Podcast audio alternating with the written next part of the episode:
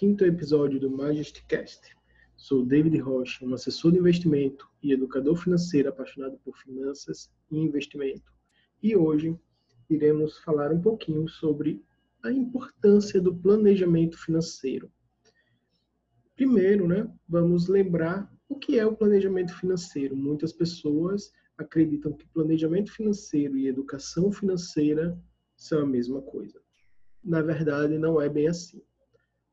A educação financeira tem um aspecto amplo de conhecimentos que, mais do que tratar de números, trata, na verdade, ali da pessoa que está por trás. Quando você estuda educação financeira, quando você se educa financeiramente, você fica apto a fazer o seu planejamento financeiro. Né? Muitas pessoas acham até, ah, eu vou começar a me focar em planejamento financeiro, em educação financeira, então é aquela coisa, deixar de gastar, parar de consumir. E eu digo que não é bem isso. Deixar de gastar, parar de consumir, todo mundo pode tentar. E muitas vezes acaba desistindo porque está fazendo sem uma sem um planejamento estratégico realmente, sem um motivo de por que está fazendo aquilo. Então, acaba que muitas vezes é mais interessante que a pessoa se conheça, né? E aí é que tra trabalhamos a educação financeira, o conhecimento de você mesmo para que você consiga ali chegar a concretizar seus sonhos financeiros. E, ou seja, a educação financeira em si não é o aquela base de dizer, não, eu não vou consumir, vou deixar, vou começar a anotar tudo em planilha. Não. Planilhas é, e outras coisas que vemos na educação financeira são só ferramentas. A educação financeira é, na verdade, você. É trabalhar você, o que você quer, aonde você quer chegar. Né? Quais são os seus objetivos para curto, médio e longo prazo? Os seus gastos estão de acordo com aquilo que você quer conquistar. São esses levantamentos que temos na educação financeira. Já o planejamento financeiro, ele, apesar de ser uma ferramenta da educação financeira, ou seja, ele trabalha ali mais o seu aspecto financeiro apenas, porque o, a educação financeira trabalha também muito o seu emocional psicológico.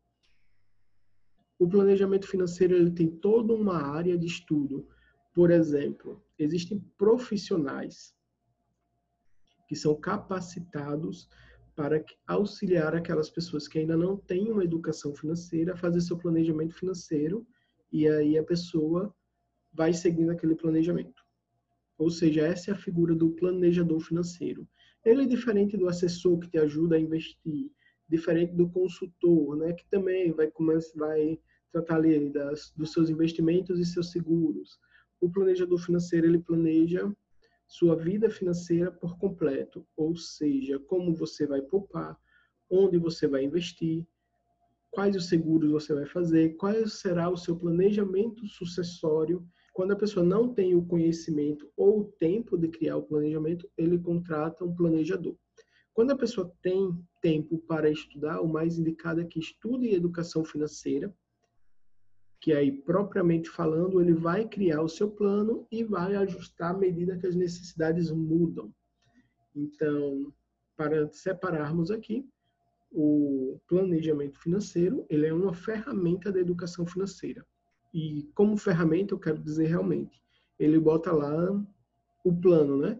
Digamos, ah, eu quero poupar tanto em tanto tempo, tenho interesse de comprar uma casa, um carro, me aposentar almejo a minha liberdade financeira, tudo isso deve estar dentro do seu planejamento para que você saiba como você pode consumir para que você possa poupar e investir corretamente para conquistar aqueles seus objetivos. Quando falamos ali de educação financeira que vem antes, e muitas vezes, só um adendo, muitas vezes a pessoa começa o planejamento financeiro e como ela muda com o tempo, ela busca educação financeira per si. Ou seja, ah, eu quero saber fazer isso para minha vida e quero conquistar essa autonomia utilizando o planejador mais apenas como um conselheiro do que como um, planejador propriamente falando. Quando estudamos educação financeira, por exemplo, no meu curso, né, Educação Financeira e Psicologia das Finanças, nós falamos muito que o principal aspecto que molda a forma como você age com suas finanças são, é o seu psicológico o seu emocional. Então, temos que estudar isso. O planejador financeiro estuda isso, ele observa isso em você, ele tem certos treinamentos também. Muitas vezes, alguns fazem até curso de psicologia para poder ajudar o cliente. Os mais sérios acabam fazendo e dá um up realmente em como ele ajuda o cliente com aquilo. O, o cliente ele tem que conhecer os seus vieses. Existem vieses de poupador e vieses de investidor.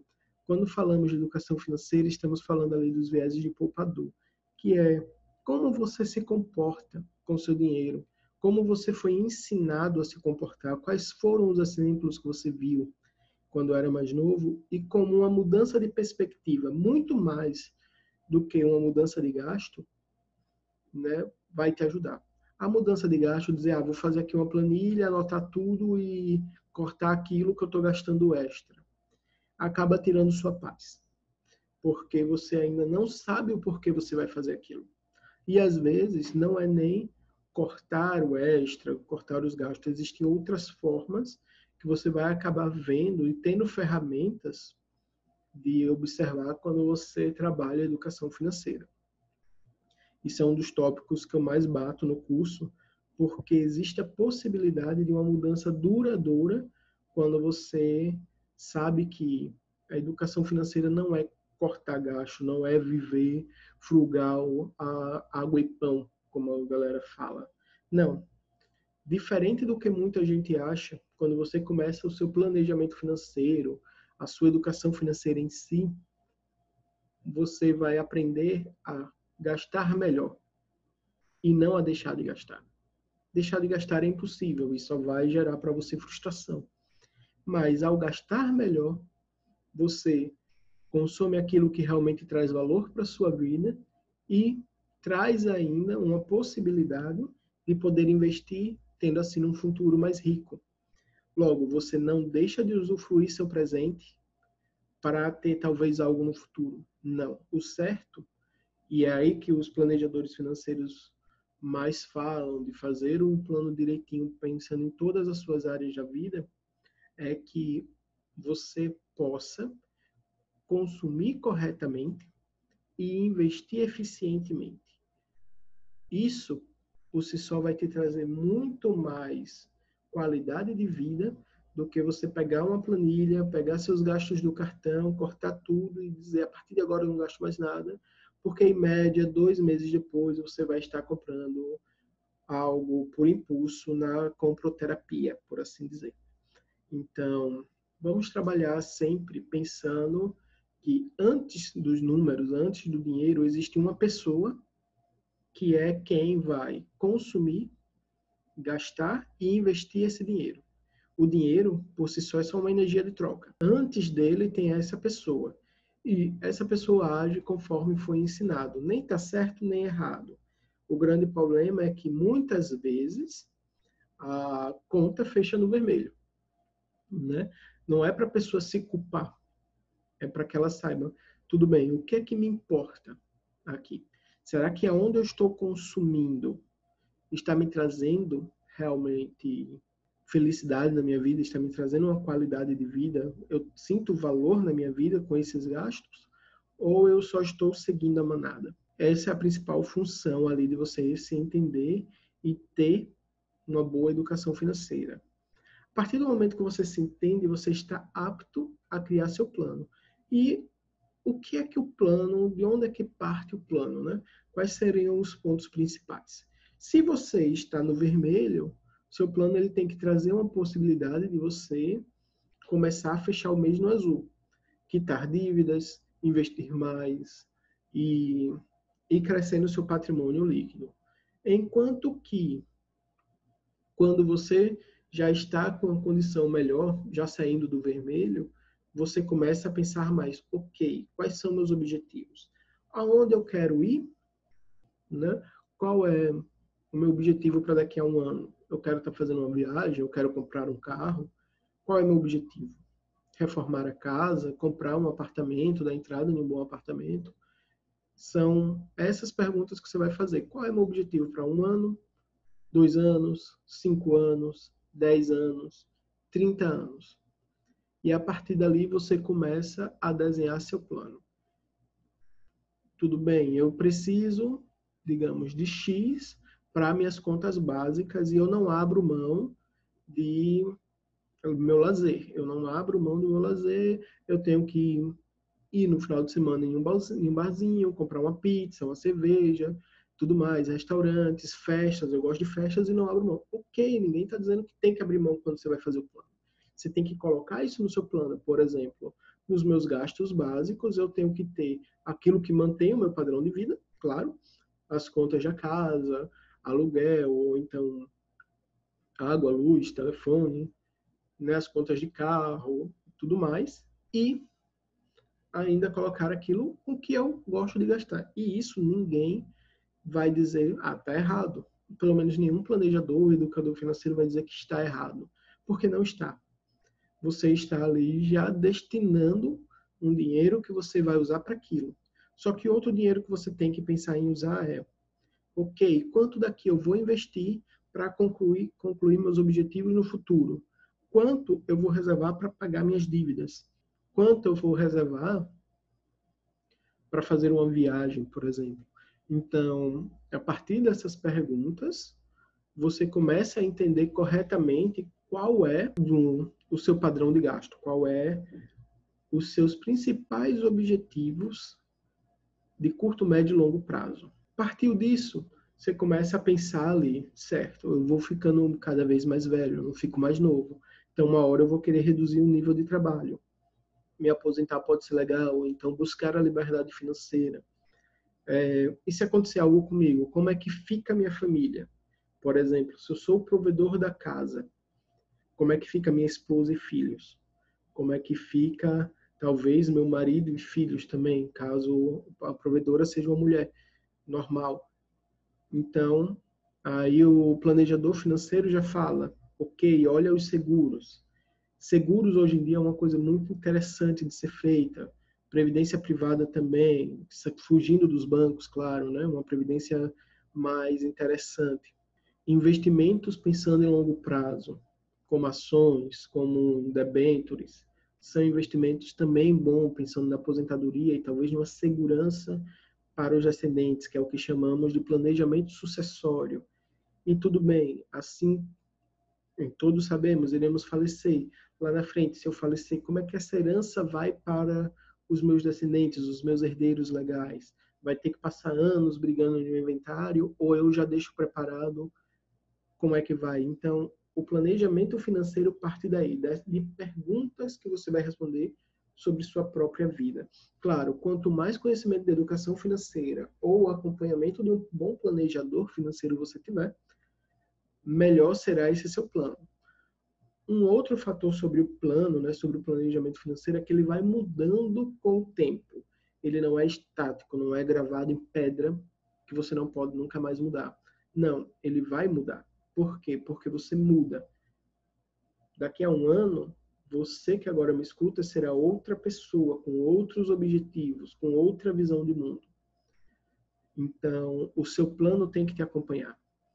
Claro, você vai cumprindo objetivos, esses objetivos vão sair e você vai botar outros. Vamos pensar cada vez mais em não deixar a nossa vida, eh, como naquela frase de uma música famosa, né? Que, que diz: Deixa a vida me levar.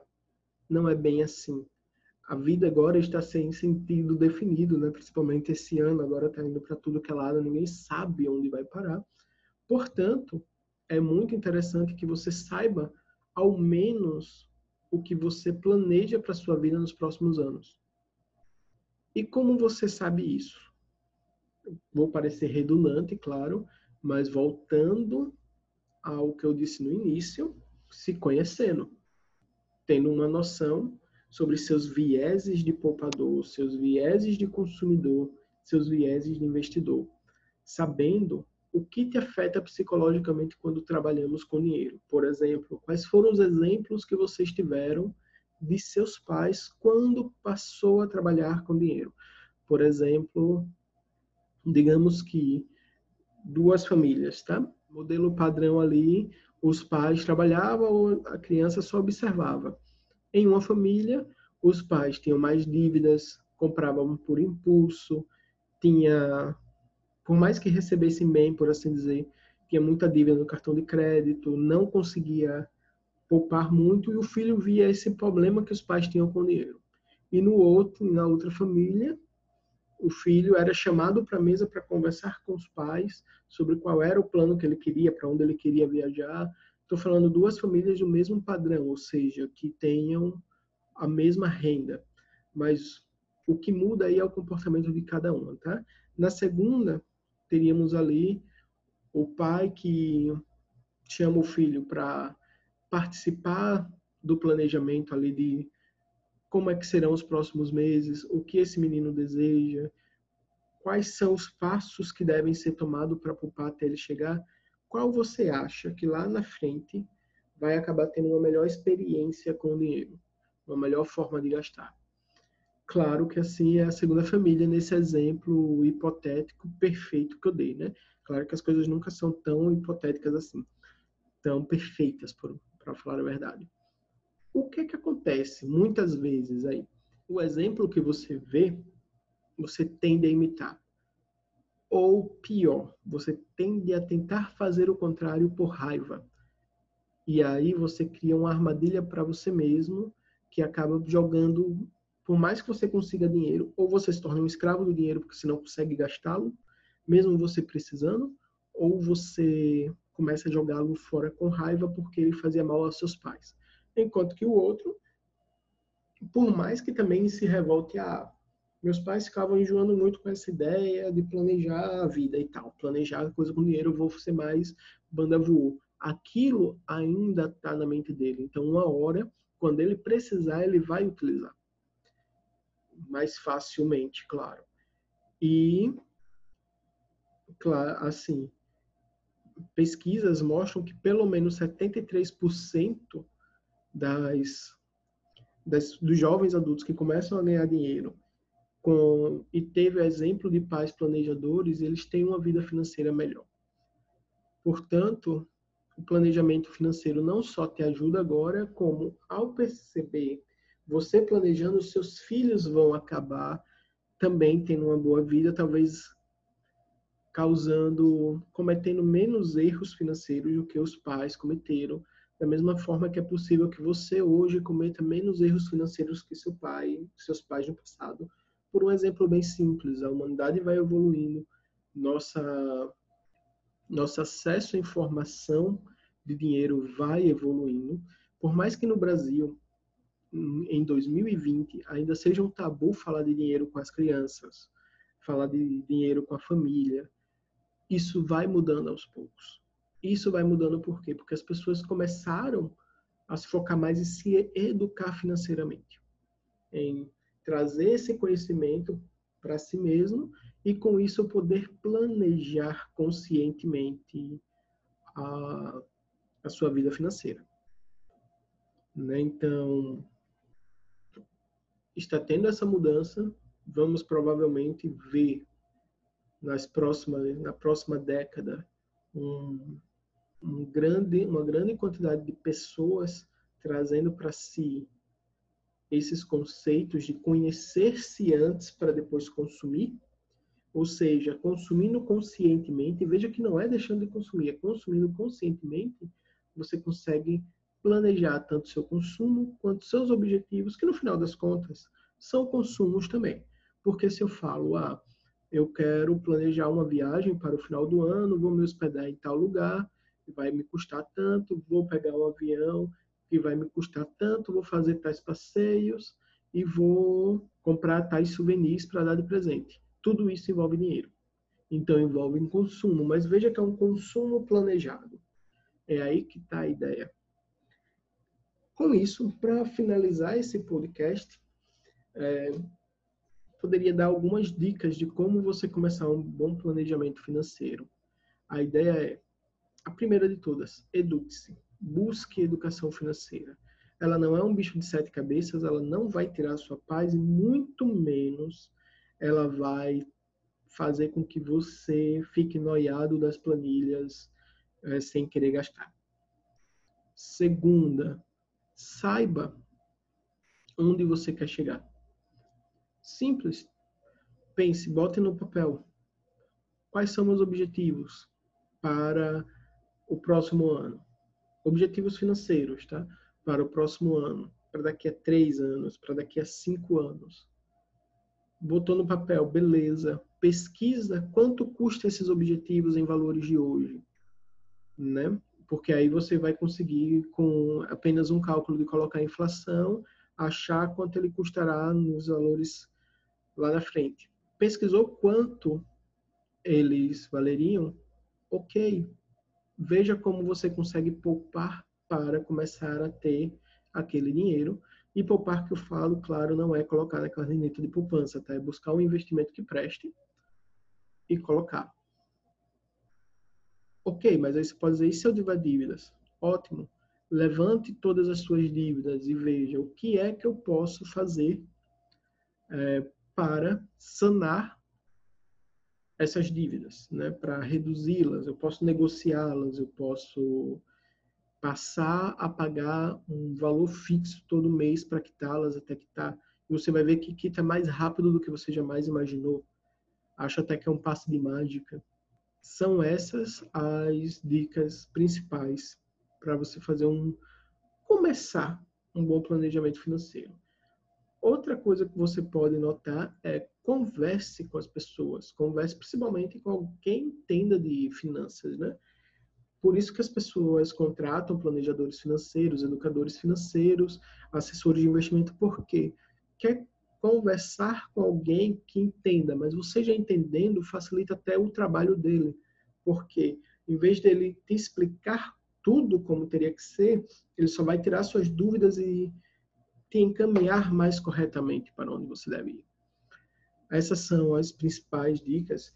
No próximo podcast eu trarei uma segunda parte desse, em que eu conversarei com uma planejadora financeira para que ela dê dicas mais focadas de como ela faz o planejamento financeiro dos clientes dela.